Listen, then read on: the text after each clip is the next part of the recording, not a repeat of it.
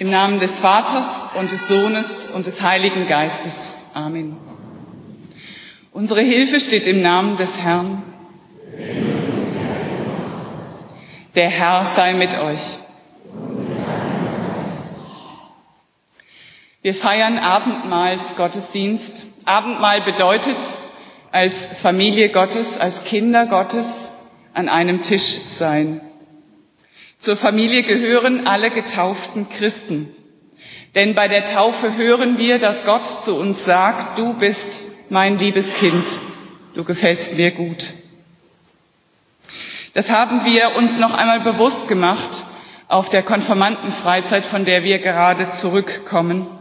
Das hören wir ausdrücklich bei der Taufe von Hermine Keiner. Herzlich willkommen, liebe Familie Keiner liebe Paten Christian Tova und Jenny Keiner, liebe Angehörige. Wir feiern, dass wir zu Gott gehören als Familie Gottes, als Kinder Gottes beim Abendmahl und alle getauften Christen sind dazu eingeladen. Besonders eindrücklich wird es heute für die Konfirmanden, die zum ersten Mal Abendmahl feiern und danach bei allen Abendmahlsgottesdiensten dabei sind. Wir hören das Taufevangelium. Es steht bei Matthäus im 28. Kapitel. Ich lese die Verse 18 bis 20. Und Jesus trat herzu und sprach zu ihnen, Mir ist gegeben alle Gewalt im Himmel und auf Erden. Darum gehet hin und machet zu Jüngern alle Völker. Taufet sie auf den Namen des Vaters und des Sohnes und des Heiligen Geistes und lehret sie halten alles, was ich euch befohlen habe. Und siehe, ich bin bei euch alle Tage bis an der Weltende.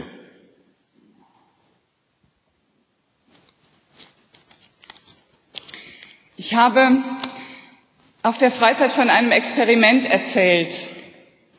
Da hat mal jemand einen 50-Euro-Schein hochgehalten und hat gefragt, wer will den haben? Wir sind ja alle gut erzogen und keiner meldet sich. Bei diesem Experiment war das so, dass alle Finger hochgingen. Alle wollten ihn haben. Dann hat derjenige, der diesen 50-Euro-Schein anbot, den ganz klein zerknittert und hat gefragt, wer will ihn haben? Alle wollten ihn haben. Dann ist er mit seinen Dreckschuhen drauf.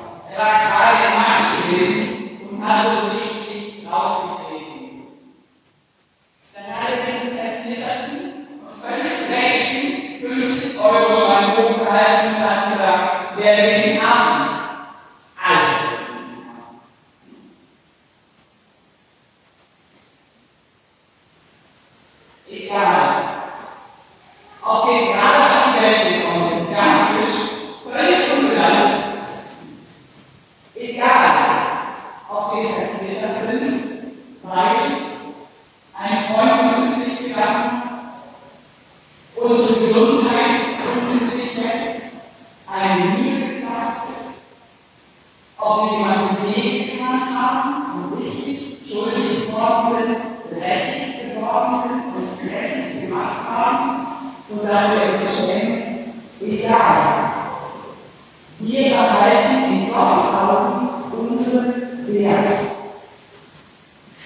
stets ein Werk, das für uns alle markiert und auf einen Punkt gemacht, in seinem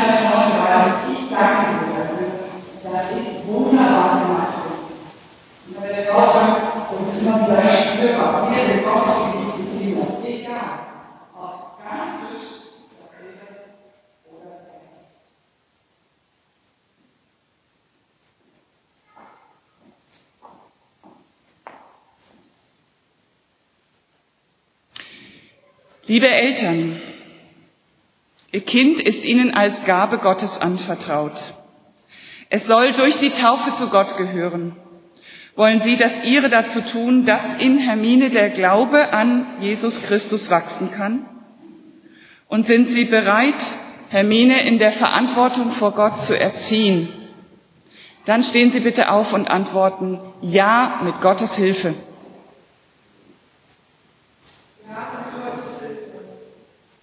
Nun bitte ich die Paten, bleiben Sie ruhig stehen, damit die nicht alleine stehen. Christian, Tova und Jenny Keiner dazu aufzustehen. Liebe Paten, wollen Sie als Glieder der christlichen Gemeinde den Eltern bei der Erfüllung ihrer Aufgabe helfen und für Hermine Verantwortung vor Gott übernehmen, so sprechen Sie Ja mit Gottes Hilfe.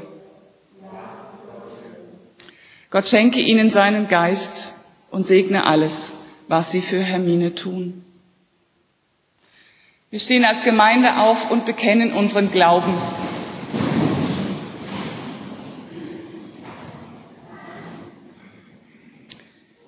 Ich glaube an Gott, den Vater, den Allmächtigen, den Schöpfer des Himmels und der Erde und an Jesus Christus, seinen eingeborenen unseren Herrn, empfangen durch den Heiligen Geist, geboren von der Jungfrau Maria, gelitten unter Pontius Pilatus, gekreuzigt, gestorben und begraben, hinabgestiegen in das Reich des Todes, am dritten Tage auferstanden von den Toten, aufgefahren in den Himmel.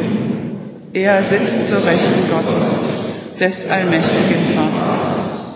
Von dort wird er kommen, zu richten die Lebenden und die Toten. Ich glaube an den Heiligen Geist, die heilige christliche Kirche, Gemeinschaft der Heiligen, Vergebung der Sünden, Auferstehung der Toten und das ewige Leben.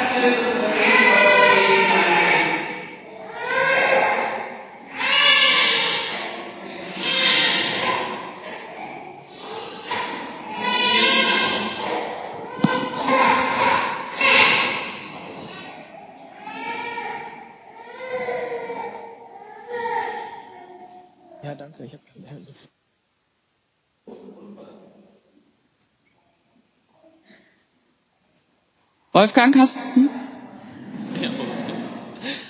Sei getrost und unverzagt und harre des Herrn. Das ist der Taufspruch, den wir für Hermine ausgewählt haben. Herr, wir bitten dich, biete dich Hermines Vertrauen an. Sage zu ihr, vertraue mir, verlasse dich auf mich. Das menschliche Leben ist immer Leben in der Gemeinschaft. Wer leben will, muss auch vertrauen. Vertrauen ist unsere Fähigkeit, von anderen Menschen Gutes zu erwarten. Vorfreude entsteht aus Vertrauen und nährt sich aus der Hoffnung. Vorfreude ist die Fähigkeit, vor Freude außer sich zu sein, obwohl der Grund zur Freude noch gar nicht bei einem ist. Herr, für Hermine wünschen wir uns, dass sie mit deiner und unserer Hilfe bedenkenlos und mit ungebrochenem Willen eine innere Vorfreude entwickelt, im Leben andere gute Menschen und Ereignisse zu erwarten. Vielen Dank. Martin Luther hat mal gesagt, wenn wir im Vater unser um das tägliche Brot bitten, dann ist das nicht nur das, was wir essen, sondern auch gute Freunde, gute Nachbarn. Und Sie haben einen guten Nachbarn, das ist Christian Petersen, den haben wir schon bei der Taufe der Schwester von Hermine erlebt. Der hat jetzt ein besonderes Taufgeschenk und das ist Felix Mendelssohn Bartholdy, Lieder ohne Worte. Sie sind auch gleichzeitig die besondere Musik heute im Gottesdienst. Vielen Dank.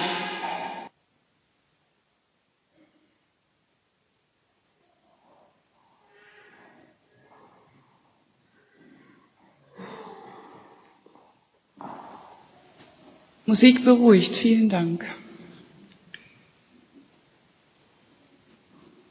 Abendmahl war ursprünglich ein Passamahl.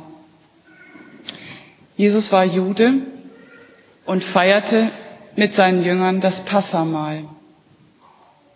Noch heute, wenn die Juden zusammenkommen in den Familien, um Passa zu feiern, fragt der jüngste Sohn den Vater, was ist das Besondere an dieser Nacht?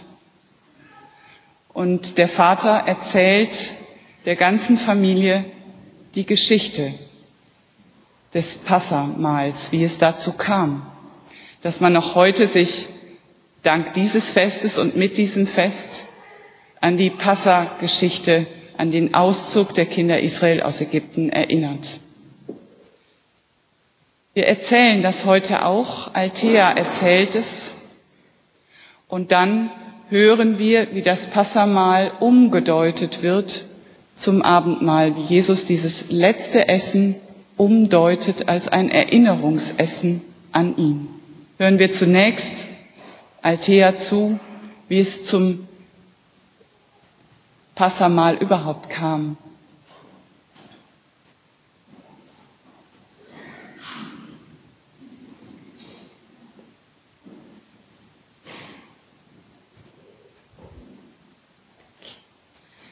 Die Israeliten, die waren in Ägypten. Dort mussten sie arbeiten. Das war aber nicht gut. Das wusste Gott und er sagte Mose, dass er die Israeliten aus Ägypten führen soll. Also ging Mose zum Pharao und sprach mit ihm. Aber der Pharao wollte es nicht und ließ die Israeliten nur noch härter arbeiten. Also schickte Gott die Plagen. Nach neun Plagen war das Herz des Pharaos immer noch hart. Da sagte Gott, ich schicke noch eine Plage. Ich werde jede Erstgeburt töten, den ersten Sohn jeder Familie und das älteste Tier. Aber ihr Israeliten schlachtet an dem Abend davor ein Lamm und bestreicht den Türbalken eurer Haustür mit dem Blut des Lamms. Dann haltet ihr euch drin und seid bereit zum Aufbruch, denn danach werdet ihr gehen. Und so passiert es auch. Und Nachdem der, auch der erste Sohn des Pharaos gestorben war, ließ der Pharao sie gehen, mit Vieh und Kindern und jedem.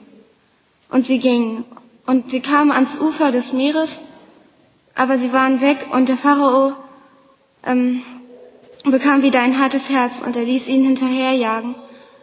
Und er selber kam im Streitwagen. Das sahen die Israeliten, und sie bekamen Angst, denn sie konnten nicht durch das Wasser. Dann schickte Gott einen Wind und ließ das Meer beiseite fegen. So konnten die Israeliten in Ruhe durch das Meer ziehen. Und als die Ägypter hinterher wollten, kam das Wasser zurück und alle ertranken.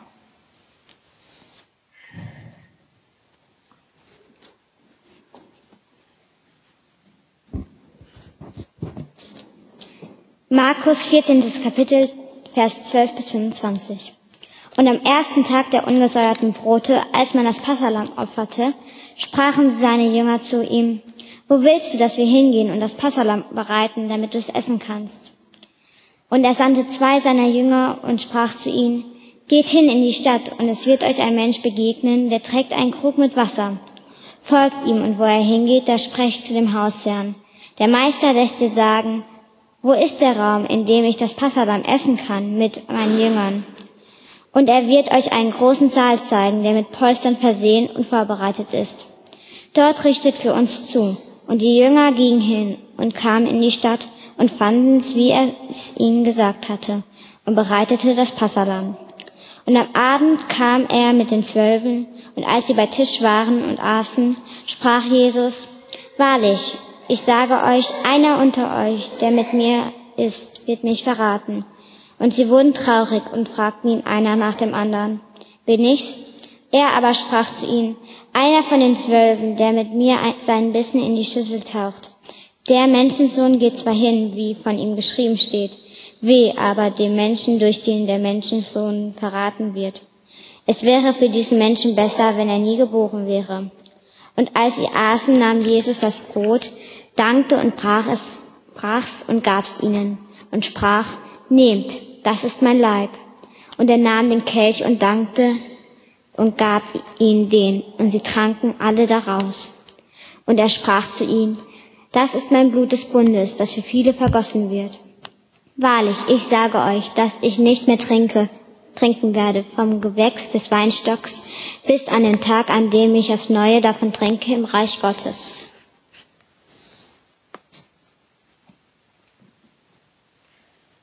Leonardo da Vinci hat wie in einer Fotografie diesen, dieses letzte Essen eingefangen in seinem berühmten Abendmahlsbild. Nehmt euch den. Zu sehen ist auf diesem Bild, außer den Sprechblasen, der Umriss des Gemäldes von Leonardo da Vinci, das letzte Abendmahl. Diese Szene stellt die Situation dar, nachdem, direkt nachdem Jesus seine Jünger mit der Aussage schockt, einer von ihnen würde ihn verraten. Also, und nachdem wir uns das Bild angeguckt haben, durfte sich jeder von uns eine Person davon aussuchen und wir haben ein kleines Standbild dazu verfasst. Ähm, dazu und danach sagte dann jeder, was er als diese Person gedacht bzw. gefühlt hat und wir haben uns in diese Sprechblasen zusammengefasst. Wobei die Farbe Blau für einen fragenden Menschen steht, die Farbe Grün für einen aggressiven Menschen oder für einen Menschen, der davon überzeugt ist, dass er es nicht ist und die Farbe Rot für einen gutherzigen Menschen. Ähm, Simon Cerulis fra ähm, fragt sich zum Beispiel, wer war's? Matthäus ist überzeugt, dass er es äh, nicht gewesen ist und denkt, unglaublich, also ich bin's nicht. Thaddäus weiß auch nicht, wer ist es? Es sind doch alle Freunde von Jesus, oder? Philippus ist sich nicht sicher. Ich war's nicht, aber wer macht sowas bloß? Thomas ist wütend, dass er bzw. seine Jünger verdächtigt werden. Jesus weiß natürlich, dass so es genauso passieren muss, doch er ist trotzdem traurig. Leider ist es passiert. Schade. Und Judas denkt, er kann doch nicht wissen, dass ich es bin, oder?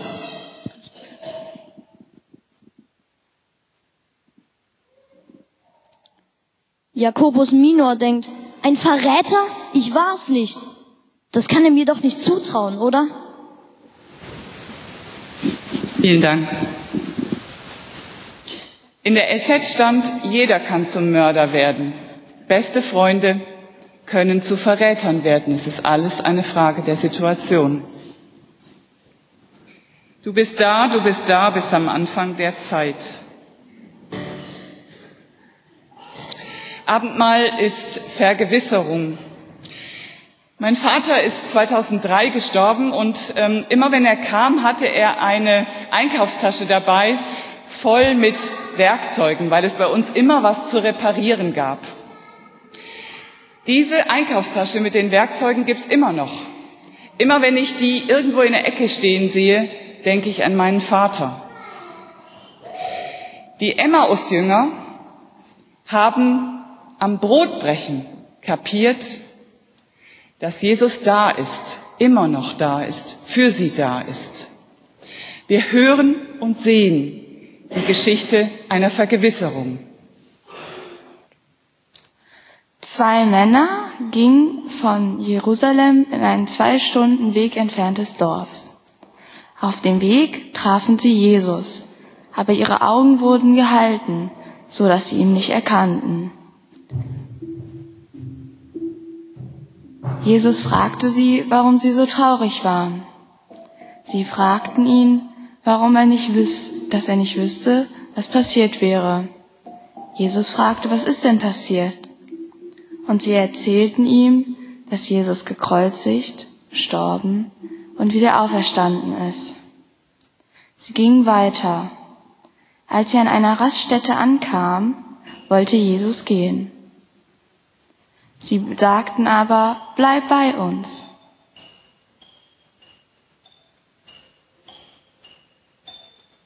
Sie saßen an einem Tisch.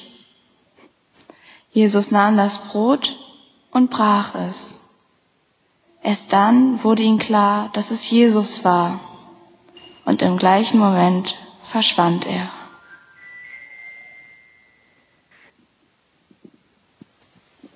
Komm, sag es allen weiter, ruf es in jedes Haus hinein.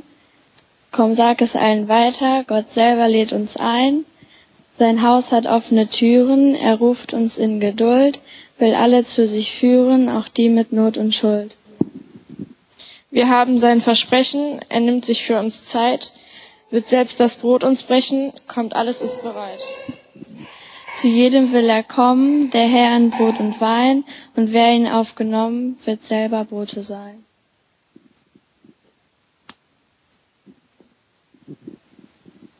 Du bist heilig. In dieser Freizeit waren wir wie im Schlaraffenland.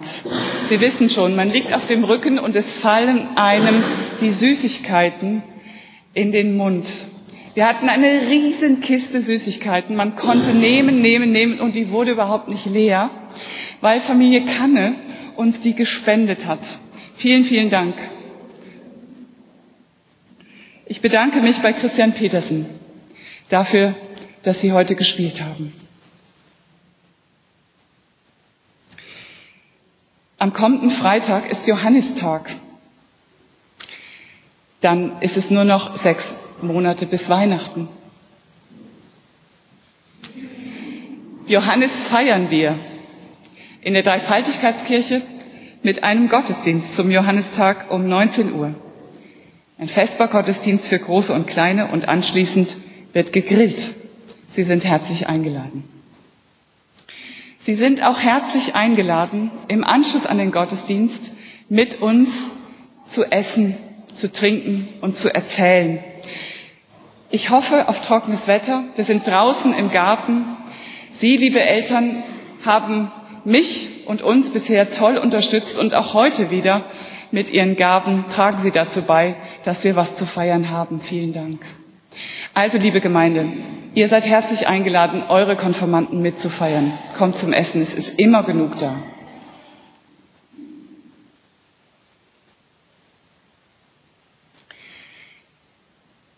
Ich würde gerne heute für zwei Kollekten werben. Eine im Gottesdienst und eine am Ausgang. Am Ausgang würde ich gerne sammeln für unsere Konformantenarbeit. Sie haben gesehen, wie wichtig es ist. So eine Freizeit kostet Geld. Ich möchte gerne immer alle mitnehmen. Manche Familien, da ist es einfach nicht so dicke. Und dann ist es gut, wenn Gemeinde sagen kann, wir sponsern das. Also wenn wir unseren Topf auffüllen könnten, den Sponsortopf, dann wäre das toll. Am Ausgang für die Konfirmandenarbeit. Hier jetzt gleich sammeln wir für Litauen. weil wir einfach auch über unseren Tellerrand hinaus gucken. Wir wissen, es geht uns total gut. Und es gibt viele Länder, auch die, die nicht im Fokus des Fernsehens sind, wo es wesentlich ärmer zugeht. Wir sammeln im Gottesdienst für Litauen. Der Wochenspruch lautet, einer trage des anderen Last. So werdet ihr das Gesetz Christi erfüllen. Danke dem Herrn, denn er ist freundlich. Halleluja.